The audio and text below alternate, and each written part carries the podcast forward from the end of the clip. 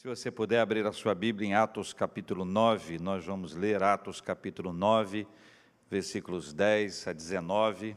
Atos 9, 10 a 19. Enquanto nós estamos abrindo a Bíblia aqui dentro, você em casa também abrindo, eu queria fazer você um desafio, você que está acompanhando a gente no YouTube e no Face, que você curtisse, que isso é muito, muito importante na linguagem da internet, ganha relevância os vídeos que têm mais curtida, e isso é muito, muito valioso para a proclamação do Evangelho e proclamação da palavra. E, eventualmente, aqueles que estão aqui conosco, se fizerem alguma postagem no Instagram, por exemplo, marque a igreja, arroba Igreja das Américas, porque isso também poderá cooperar ainda mais. Estamos na nossa segunda noite tratando esse tema na série Bom Demais para Ser Verdade, mas é. Atos 9, 10 a 19. Palavra de Deus para o coração da gente nessa hora. Acompanhe comigo, faça comigo a leitura, leia juntinho comigo. Ora, havia em Damasco um discípulo chamado Ananias. Disse-lhe o Senhor numa visão: Ananias, ao que respondeu: Eis-me aqui, Senhor.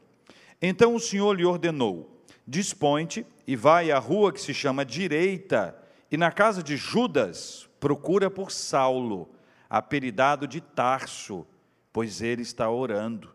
E viu entrar um homem chamado Ananias e impor-lhe as mãos para que recuperasse a vista. Ananias, porém, respondeu: Senhor, de muitos tenho ouvido a respeito desse homem quantos males tem feito aos teus santos em Jerusalém. E para aqui trouxe autorização dos principais sacerdotes para aprender, para prender a todos os que invocam o teu nome. Mas o Senhor lhe disse: Vai, porque este é para mim um instrumento escolhido para levar o meu nome perante os gentios e reis, bem como perante os filhos de Israel pois eu lhe mostrarei quanto lhe importa sofrer pelo meu nome. Então Ananias foi, e entrando na casa, impôs sobre ele as mãos, dizendo: Saulo, irmão, o Senhor me enviou, a saber, o próprio Jesus que te apareceu no caminho por onde vinhas, para que recuperes a vista e fiques cheio do Espírito Santo. Imediatamente, diz o texto, lhe caíram dos olhos como que umas escamas e tornou a ver. A seguir levantou-se e foi batizado, e depois de ter se alimentado, sentiu-se fortalecido, então permaneceu em Damasco alguns dias com os discípulos. As penalidades da lei são aplicadas a alguém hoje pelo que foi feito no passado. As notas de um aluno são entregues hoje pela prova feita no passado. Já orei por muita gente depois que muita gente fez a prova, pedindo a Deus para ter um resultado bom. Podia ter pedido antes, né, para a gente orar para os estudos, mas em geral é aquele, só que já é um fato consumado. O resultado a um paciente, quando a gente vai é, realizar um exame, vai buscar o exame, o exame atesta aquilo que estava no dia do exame, ou seja, mostra para a gente sempre o passado. A lógica dessas três frases está exatamente nesse argumento de que ah, o seu hoje se baseia no que foi realizado anteriormente. O seu hoje se baseia no que foi realizado anteriormente. Só que a palavra de Deus, ela nos propõe um novo raciocínio. A palavra de Deus propõe para a gente o seguinte: o passado ele não é anulado. Passado não é anulado. Não se pode apagá-lo. O passado continua a existir, né? Ele gera consequências. Eu vi uma frase, gostei, repito: a vida manda faturas. A consequência chega.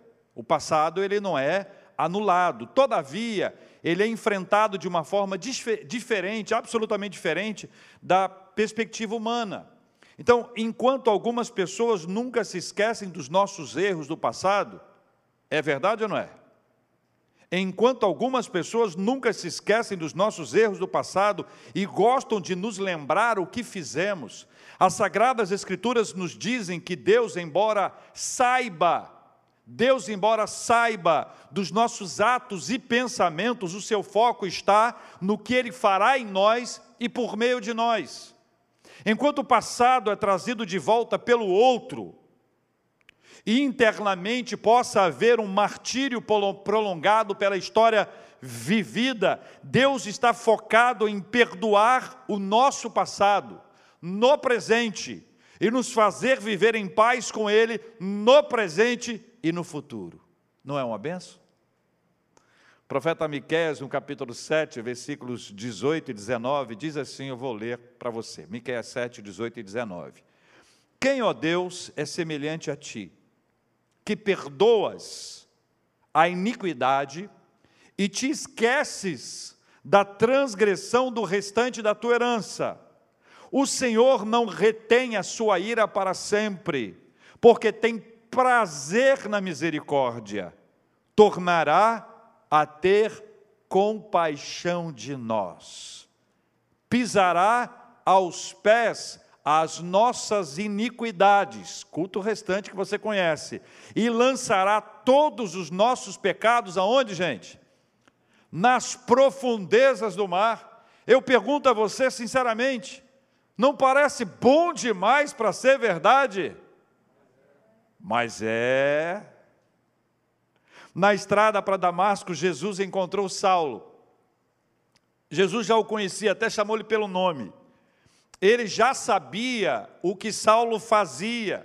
Por isso citou a questão da perseguição. Saulo era um perseguidor. Jesus não está ali como alguém que não sabe quem é Saulo ou o que Saulo fez. Jesus sabe quem é Saulo, sabe o que Saulo fez e sabe qual era o propósito da viagem de Saulo. Mas observe, o passado de Saulo em cujas mãos estava o sangue de Estevão registrado na nossa história como o primeiro mártir do cristianismo e de outros tantos, nada disso foi um obstáculo para Jesus encontrá-lo.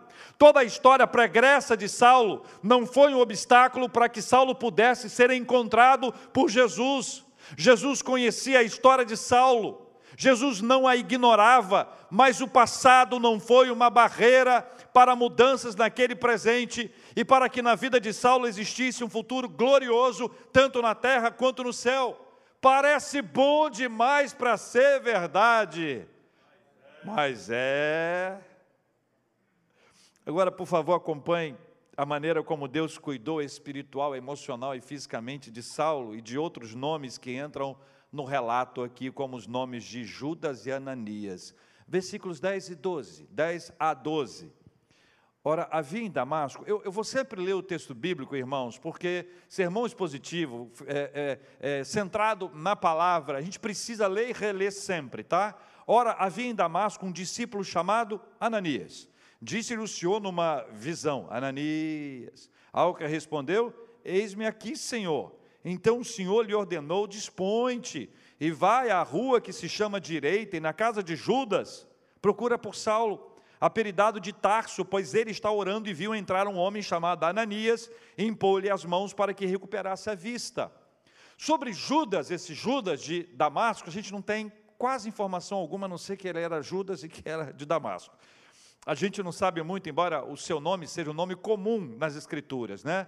Uh, Judas vem de Judá, vem de um dos filhos de Jacó, vem da tribo de Judá. Então, o nome Judá, que depois deu nome ao reino do sul, Judá, Judas é comum demais. Outro nome que aparece é o nome de Ananias. E a gente pode dizer que ele não era um refugiado da perseguição de Saulo, mas ele conhecia muito bem suas atividades e o propósito da sua visita a Damasco. Ele declara isso mais adiante. Agora, veja o mover de Deus. Judas acolhe Saulo. Nós não sabemos como isso aconteceu. Não há na Bíblia um relato que conta como é que Saulo foi parar na casa de Judas. A gente sabe que Saulo chegou à casa de Judas. Esse processo que está aqui, que a gente não tem informação sobre ele, por isso não nos interessa muito aqui, ele mostra um processo de acolhimento que é uma marca do cristianismo. Um dos dons mais importantes dentro da história da igreja no período bíblico era o dom da, do, da hospitalidade, o dom do acolhimento. Todo o projeto, ou progresso, o processo missionário acontecia assim. Os missionários, os apóstolos, os discípulos eram acolhidos nas casas. A igreja nascia dentro de casa. Então, era necessário que houvesse esse dom da hospitalidade e dom do acolhimento. Segunda coisa interessante, Deus falou com Ananias por meio de uma visão. E nessa visão que Deus deu a Ananias, Deus deu a ele o endereço. E essa é uma questão que não pode ser colocada de lado como, como ato qualquer, mas dentro dessa missão de encontrar-se com Saulo, de impor as mãos sobre ele para que ele recuperasse a vista, Deus trouxe essa fala tão clara para o coração de Ananias por meio de uma visão que ele não, tinha, não teve nenhuma dúvida. E uma das questões que acontece com a gente quando Deus fala conosco, é que Deus fala conosco, a gente fica na dúvida se é fala de Deus ou não.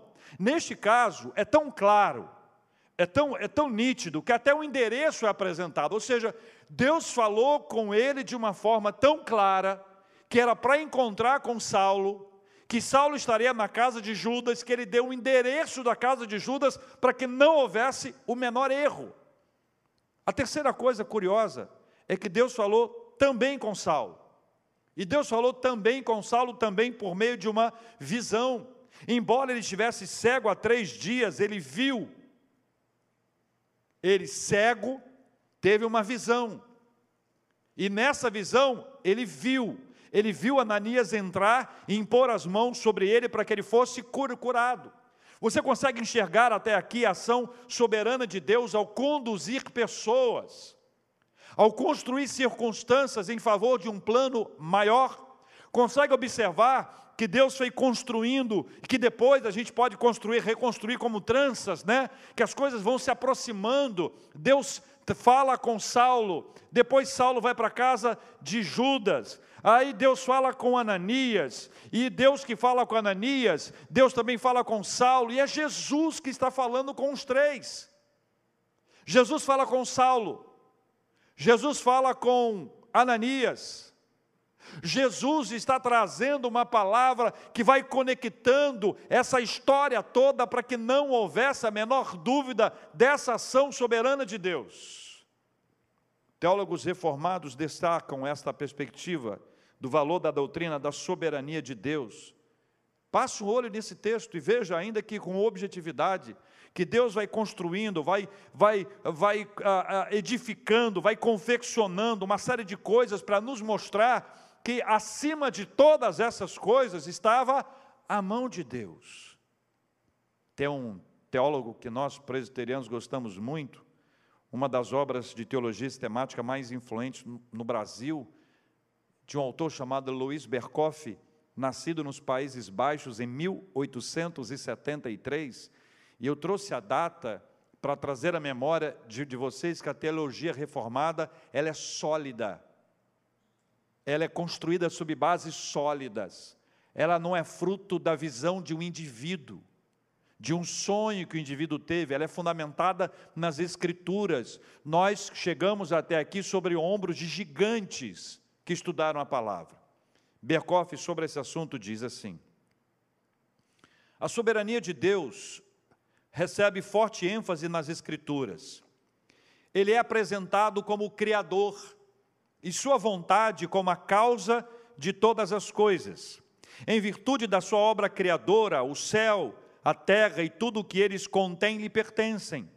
Ele está revestido de autoridade absoluta sobre as hostes celestiais e sobre os moradores da terra. Ele sustenta todas as coisas com a sua onipotência e determina os fins que elas estão destinadas a cumprir. Ele governa como rei no sentido mais absoluto da palavra, e todas as coisas dependem dele e lhe são subservientes. Veja o episódio de Damasco. Podemos atestar a soberania de Deus sendo manifestada em todos esses encontros, em todas essas visões, nesses processos de acolhimento. Nós estamos testemunhando aqui o nascimento espiritual do maior apóstolo dos períodos bíblicos, do segundo nome mais importante de todo o Novo Testamento, na opinião de boa parte das pessoas que estudam as Escrituras. Na, nós estamos testemunhando o nascimento de um grande plantador de igrejas, de uma pessoa absolutamente influente na confecção de textos bíblicos para que nós pudéssemos ter hoje. Todas essas coisas estão acontecendo debaixo dos nossos olhos e nós estamos acompanhando aqui. A pergunta é: Deus levou em consideração o passado ah, terrível, sofrido ou as coisas erradas feitas por Saulo? Deus levou em consideração o fato de Saulo ter sido um perseguidor, de ter prendido pessoas e levado pessoas à morte. Deus levou em consideração o fato de Saulo ter as suas mãos sujas de sangue, o sangue de Estevão. Deus levou em consideração para encontrar-se com Saulo, para transformar a sua vida e torná-lo grande apóstolo Paulo que todos nós conhecemos. Deus levou isso em conta? A resposta é: não. Agora eu tenho para você uma pergunta. Não parece bom demais para ser verdade? Mas é. Veja, queridos irmãos, e o versículo 13 e 14 nos chamam a atenção para uma outra perspectiva. Ananias, porém, respondeu: Senhor, de muitos tenho ouvido a respeito desse homem. Veja a expressão, veja outra vez, de muitos tenho ouvido a respeito desse homem, quantos males tem feito aos teus santos em Jerusalém, e para aqui trouxe a autorização dos principais sacerdotes para prender a todos os que invocam o teu nome. Ananias sabia das coisas, Ananias estava bem informado, Ananias tinha boa fonte para dizer quem era Saulo e o que Saulo tinha feito, inclusive sobre a carta, sobre a autorização. Só que dentro ah, da perspectiva de, de Saulo anteriormente, da perspectiva daqueles que queriam acabar com o cristianismo, Saulo era uma figura importante para isso, então Ananias estava certo. Só que ele não estava completamente certo. Faltava a ele algumas outras informações. Ananias sabia do passado de Saulo, mas não sabia do que Deus queria fazer na vida de Saulo. Ananias sabia, por fontes diversas, pelas muitas informações que ele tinha, quem era Saulo e qual era o propósito de Saulo em Damasco. Mas Ananias não sabia que Deus estaria para realizar um grande milagre, que o maior milagre que existe é o milagre da conversão, que o grande milagre da conversão estava por acontecer na vida de Saulo. E essa é uma questão que nós devemos guardar no nosso coração para um aprendizado verdadeiro e definitivo. Quando você estiver encontrando alguém que parece que não tem jeito, quando você se deparar com uma pessoa que é extremamente agressiva, que desperta em você seus instintos mais primitivos, ou uma pessoa por quem você tem orado, clamado, buscado ao Senhor e você não vê mudança alguma, quando alguém te disser alguma coisa sobre outra pessoa, que aliás acontece muito no Afeganistão. Aliás, tem dois ambientes que isso acontece muito. O primeiro lugar é na mente. O segundo lugar é na roda dos escarnecedores. Nesses dois ambientes, na mente e na roda dos escarnecedores, as pessoas conseguem falar da vida alheia, trazendo uma palavra pesada, fundamentada em informações falsas, ou fundamentada apenas na aparência, trazem uma palavra negativa sobre o outro sem saber que Deus está preparando um grande milagre para ser realizado na vida daquela pessoa de forma prática. Se nós estivéssemos com Ananias, nós diríamos para ele: Ananias, é hora de dizer isso, e para Jesus. Só que Ananias é bem melhor do que eu, igual você, não, você e Ananias também, mas bem melhor do que eu. Porque normalmente a gente fala ou a gente pensa. Mas sabe o que acontece? Um problema gravíssimo. Raramente nós falamos com a pessoa. A pessoa em si e pensando nessa história, como se Ananias chegasse para Saulo e falasse: Saulo, estou sabendo o que você tem feito, diretamente com a pessoa. Claro que não é o caso aqui. O caso aqui é um movimento extraordinário, é uma cristofania, é um milagre do Senhor. Deus está conversando com ele, Deus está despertando nele, mas Deus sabia, Jesus tinha um conhecimento do que estava no coração de Ananias. E o que Ananias traz, e o que Ananias verbaliza, é aquilo que muitas vezes nós não verbalizamos, aquilo que nós pensamos sobre a vida do outro. E nós precisamos aprender que aquilo que nós pensamos sobre a vida do outro não é a palavra definitiva. Não rotule as pessoas, não defina a pessoa com uma palavra. Ninguém pode ser definido com uma palavra, com uma história, ou ainda que seja com um passado extremamente sujo, porque Deus pode fazer um grande milagre de transformação para a glória dele. Eu não sei você. Parece bom demais para ser verdade, mas é. Deus é maravilhoso, apesar desse julgamento precipitado feito anteriormente e fundamentado num saber limitado, o Senhor continuou falando com Ananias. Então veja, tem chance para nós, tem chance para nós. Para nós que eventualmente já falamos, tem chance para nós. Deus vai continuar falando com a gente, para a gente mudar. Deus está falando com a gente para que haja uma transformação em nós. Aí vem os versículos 15 e 16. Deus continuou falando com Ananias, mas o Senhor lhe disse: Jesus está falando com ele, vai, porque este é para mim. Leia comigo, por favor. Este é para mim o quê? Um instrumento escolhido para quê? Para levar o meu nome perante os gentios e reis, bem como perante os filhos de Israel, pois eu lhe mostrarei quanto lhe importa sofrer pelo meu nome. O Senhor tinha planos para a vida de Saulo que ninguém mais sabia. Guarda isso com você. A frase é sobre ele, mas vale para a nossa vida. O Senhor tinha planos para a vida de Saulo que ninguém mais sabia, muito menos Saulo. Sabe o que a gente pode trazer para um aprendizado para nós hoje? É que Deus tem planos para a nossa vida, que a gente não sabe, a gente não sabe, ninguém sabe. E por melhores que sejam os nossos planos, os nossos sonhos, por, por melhores que sejam, o Senhor tem planos maiores. Então ninguém podia imaginar essa cena aqui. Ninguém podia imaginar. Berkoff, que nos trouxe aquela frase, aquele texto, eu, eu, eu tirei mais uma frase para lembrar que Deus sustenta todas as coisas com sua onipotência e determina os fins que elas estão destinadas a cumprir. Nós precisamos aprender o princípio do propósito de Deus, nada que Ele faça é por acaso ou é fruto de reação.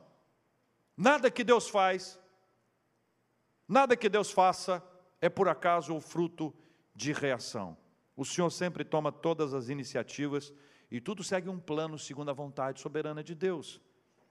Então veja, Ananias ouve do Senhor em primeira mão o que estaria por acontecer na vida de Saulo. O que Deus falou para Ananias, o que Jesus falou para Ananias. Eu não sei se Saulo tinha essa informação, não me parece. Mas Ananias teve em primeiríssima mão a seguinte informação sobre a vida de Saulo. Ele era um instrumento escolhido. Quem poderia imaginar? Nem nos melhores sonhos de Saulo ele poderia imaginar que nos planos eternos de Deus ele estava reservado para ser um instrumento escolhido. Ele foi escolhido para ser um instrumento. Quem dos irmãos de Damasco poderia imaginar isso? Quem dos discípulos lá em Jerusalém poderia imaginar que isso aconteceria? Por isso eu volto a dizer a você: não subestime o poder de Deus sobre a vida de alguém. Deus tem planos maravilhosos, Ele era um instrumento escolhido. Segunda coisa, que a mensagem que Ele iria falar seria por Ele mesmo. Aliás, a mensagem que Ele queria calar seria por Ele mesmo falada.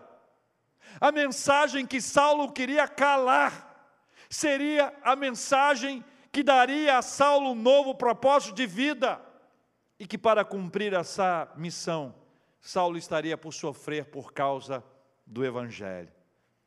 Nós precisamos aprender a prestar mais atenção no que Deus diz por meio da Sua palavra, no que Ele pode fazer na nossa vida, porque Ele é soberano. Quando Deus resolve trazer sobre nós um propósito, não há propósito divino que não possa ser cumprido na nossa vida a despeito da nossa própria vida.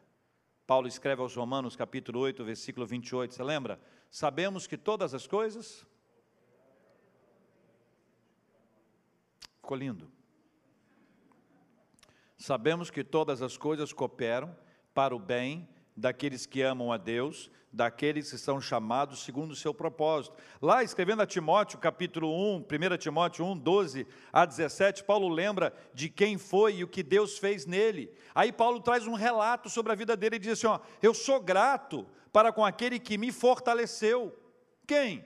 Cristo Jesus, nosso Senhor, que me considerou fiel, designando-me para o ministério, a mim, que noutro tempo era, olha como ele sabe quem ele era, blasfemo e perseguidor e insolente. Aí ele diz que era isso tudo. Agora ele diz: Mas obtive misericórdia, pois o fiz na ignorância, na incredulidade. Transbordou, porém, porém transbordou a graça de nosso Senhor com a fé e o amor que há em Cristo Jesus. Fiel é a palavra e digna de toda aceitação, que Cristo Jesus veio ao mundo para salvar os pecadores, dos quais eu sou o principal, é o que diz Paulo. Mas por esta mesma razão me foi concedida misericórdia para que em mim, o principal, evidenciasse Jesus Cristo, a sua completa longanimidade, e servisse eu de modelo a quantos hão de crer nele para a vida eterna. Ele fecha o seu raciocínio dizendo assim: ao Rei eterno, imortal, invisível, Deus único, honra e glória pelos séculos dos séculos. Amém. Meus irmãos e irmãs, eu leio esse texto e penso, parece bom demais para ser verdade, mas é. A gente fecha o raciocínio lendo os versículos 17 a 19.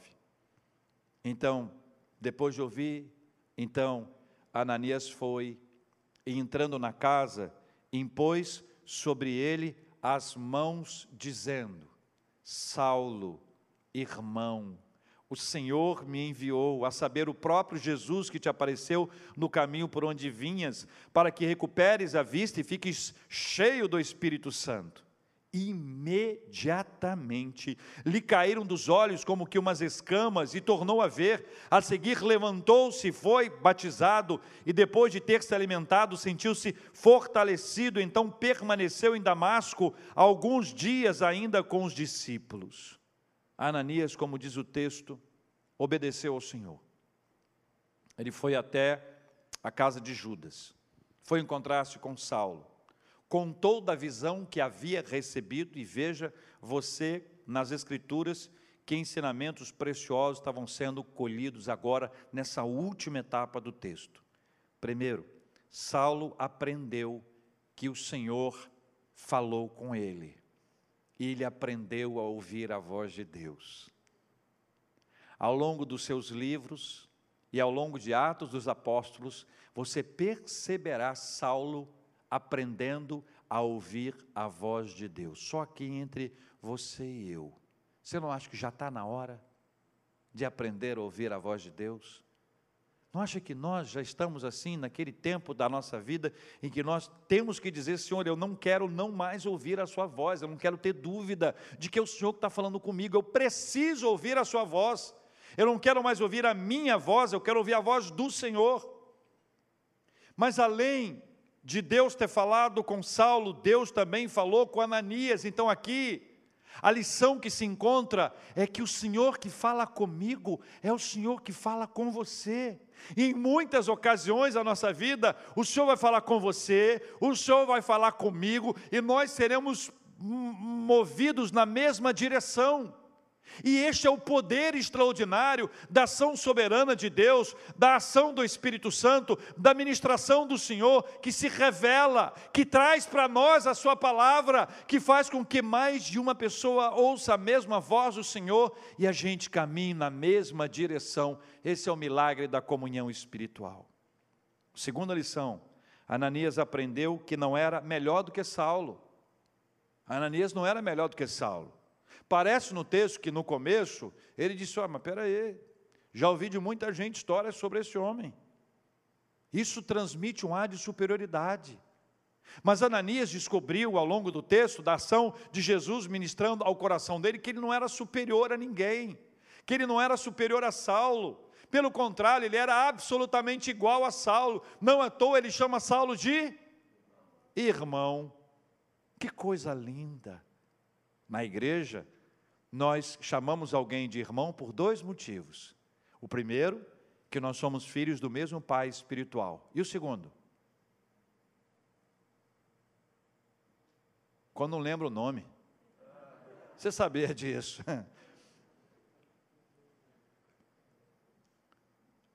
Ao curar Saulo da temporária cegueira espiritual, a sua visão espiritual já estava sendo ampliada há três dias.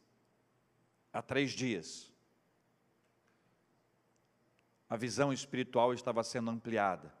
Antes do batismo, antes do, do enchimento com o Espírito Santo, Deus já estava alargando a sua visão espiritual.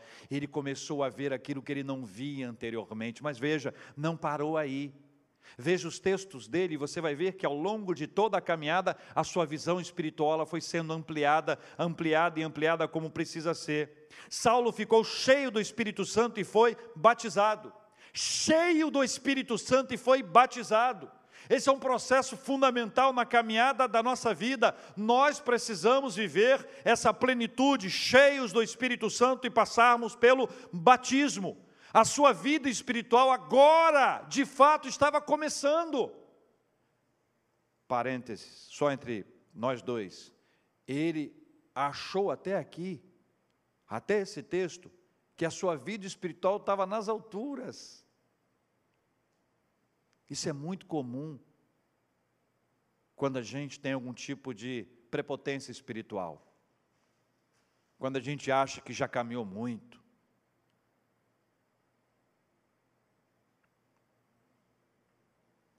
Saulo se alimentou após jejuar.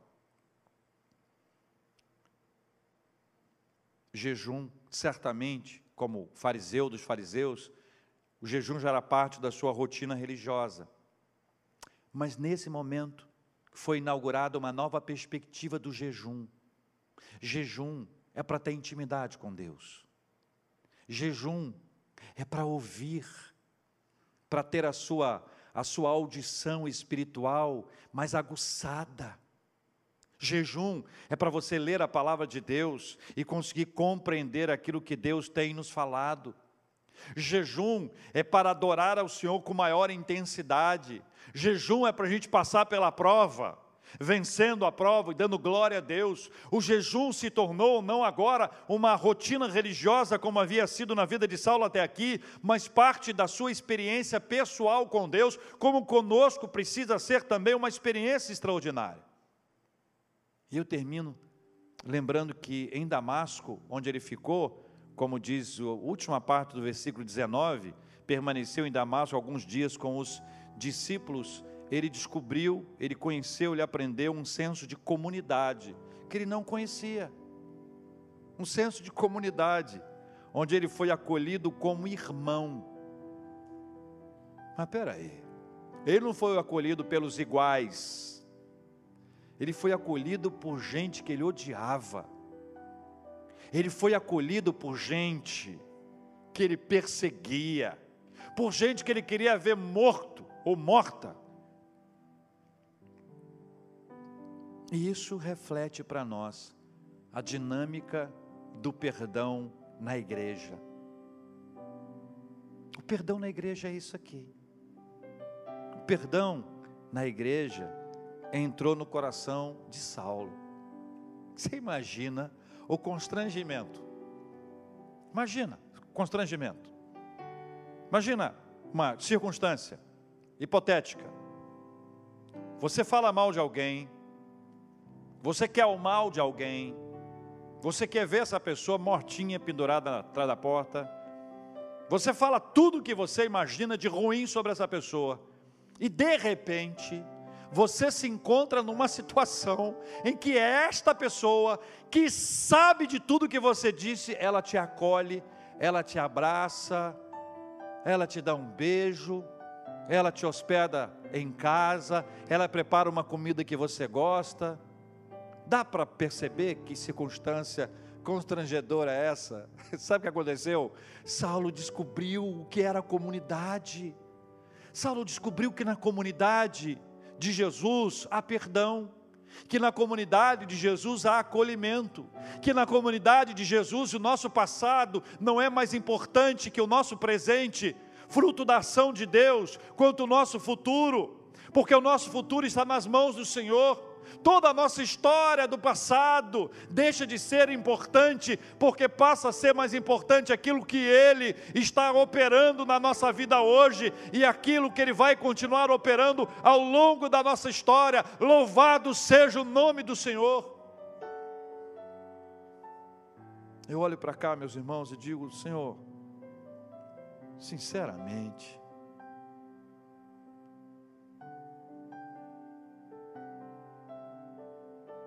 Vamos falar sério.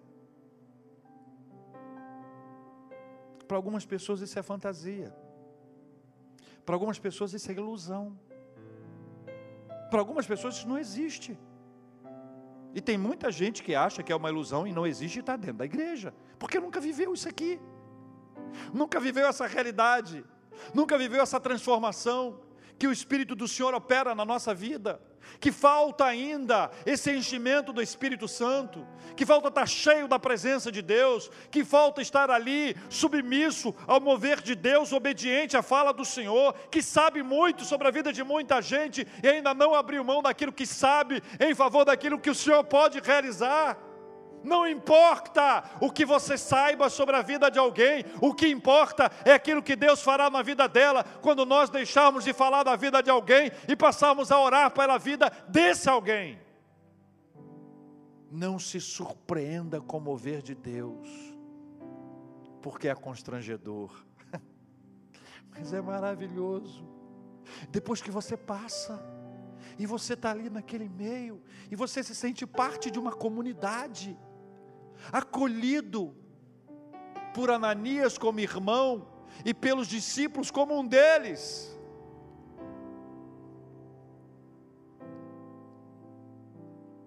Vou dizer para você com toda a sinceridade do meu coração. Posso falar? Parece bom demais para ser verdade, mas é. É verdade. Assim o Evangelho nem mais, nem menos. Assim é o Evangelho.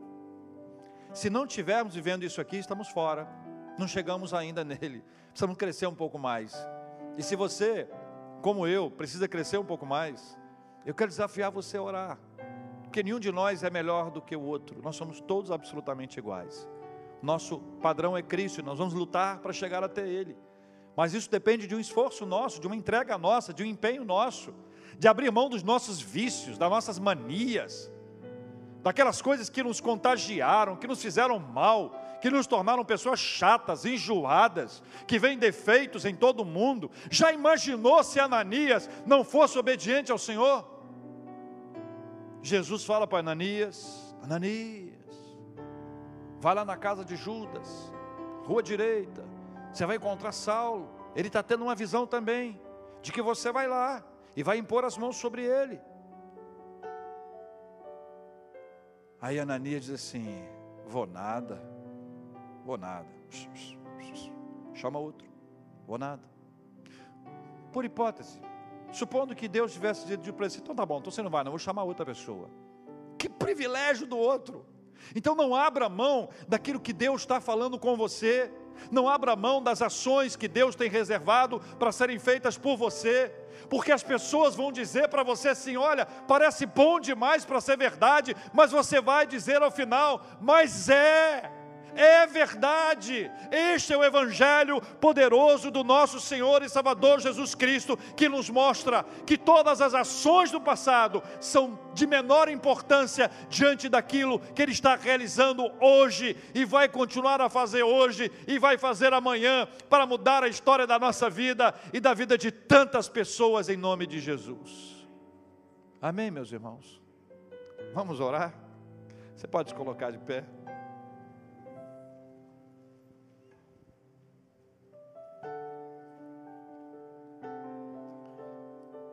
Senhor Deus, em nome de Jesus, tudo isso, sinceramente, parece bom demais para ser verdade, mas é. Obrigado, Pai. Obrigado Obrigado por nos dar textos bíblicos que nos mostram o quanto o Senhor nos ama, apesar de nós, apesar dos nossos atos, apesar das nossas obras, apesar da nossa história passada. O Senhor nos ama e o Senhor nos encontra. Nós somos encontrados, estávamos perdidos, mas fomos encontrados, como Saulo foi encontrado, ainda que ele soubesse muito bem para onde ele iria, com cartas de autorização, mas o que é que ele sabia sobre a vida dele, a não ser aquilo que ele pensava que estaria por viver? Mas o Senhor nos traz esse texto para nos ensinar tantas coisas como vimos hoje. Escreve tudo isso aqui no nosso coração. Nós pedimos perdão, perdão, Senhor, pelo tempo perdido achando defeito no outro, em vez de orarmos pelo outro, de crermos na transformação do outro como fruto da ação do Senhor, como fruto do teu milagre. Quem já foi transformado, crê na transformação. Quem nunca foi, ainda não crê. Mas hoje é dia de sermos transformados, para crermos na transformação do outro. Pai, nós pedimos que o Senhor nos conduza nesse processo que às vezes é difícil para nós, porque envolve a nossa emoção, envolve, envolve coisas que estão marcadas, cicatrizes, envolve histórias, mágoas, traumas. E nós pedimos que o Senhor tenha misericórdia de nós, pedimos que o Senhor nos ajude, que o Senhor ministre ao nosso coração o que nós mais precisamos dentro desse assunto. E ainda que para nós pareça bom demais para ser verdade, que o Senhor traga aqui, ó, dentro do nosso coração uma certeza: é verdade, é verdade. Pai, quero orar pela vida de tantas pessoas que hoje carecem tanto da tua bênção. Quero orar, ó Deus, por consolo do Teu Espírito Santo sobre a vida e a família do Vitor, do Luiz, em razão do seu paizinho ter sido chamado à presença do Senhor. Oramos pela Beth e sua família, por conta do seu esposo ter sido chamado à presença do Senhor. Oramos por Anísio e sua família, em razão da sua mãezinha ter sido chamada à presença do Senhor. Consola, Senhor, em nome de Jesus. Oramos pela bênção da cura, Senhor, a visitação do Senhor, visitação de graça e de misericórdia sobre a vida de Anderson Breiner, Denise Santos, José Santos, Robert, Isabela, Leonardo, Alexandre Viviane, Elias, Lúcia, e tantas outras pessoas amadas que nós conhecemos e respeitamos, sobre quem nós pedimos a bênção da cura em nome de Jesus. Pai, nós te agradecemos pela bênção de duas cirurgias que foram bem-sucedidas pela graça do Senhor, como a feita na vida do Juarez e também na da Heloísa. Obrigado pela intervenção do Senhor. Obrigado, Senhor Deus, por aqueles que estão comemorando aniversário de vida e de casamento. Obrigado, ó Deus, pelas vitórias recebidas no campo profissional. Obrigado, ó Deus, pelas novas portas, novos negócios que estão se abrindo diante de nós. Muito obrigado, nós te agradecemos, ó Deus, e nós glorificamos o teu santo nome. Muito obrigado por tudo que o Senhor tem feito. Nós queremos honrar e glorificar o teu santo nome. Também queremos orar já agradecendo pelas bênçãos que receberemos, porque muitas bênçãos de mudanças, de transformações, bênçãos materiais, bênçãos dos nossos sonhos serem realizados, estão sendo apresentados diante do Senhor ao longo de um tempo e nós queremos desde já agradecer e dizer muito, muito, muito obrigado. Nós te agradecemos, Deus amado, no nome santo, poderoso de Jesus, o Senhor da nossa vida. Ainda que pareça bom demais para ser verdade, nós sabemos que é verdade. Por isso nós te agradecemos em nome de Jesus. Amém.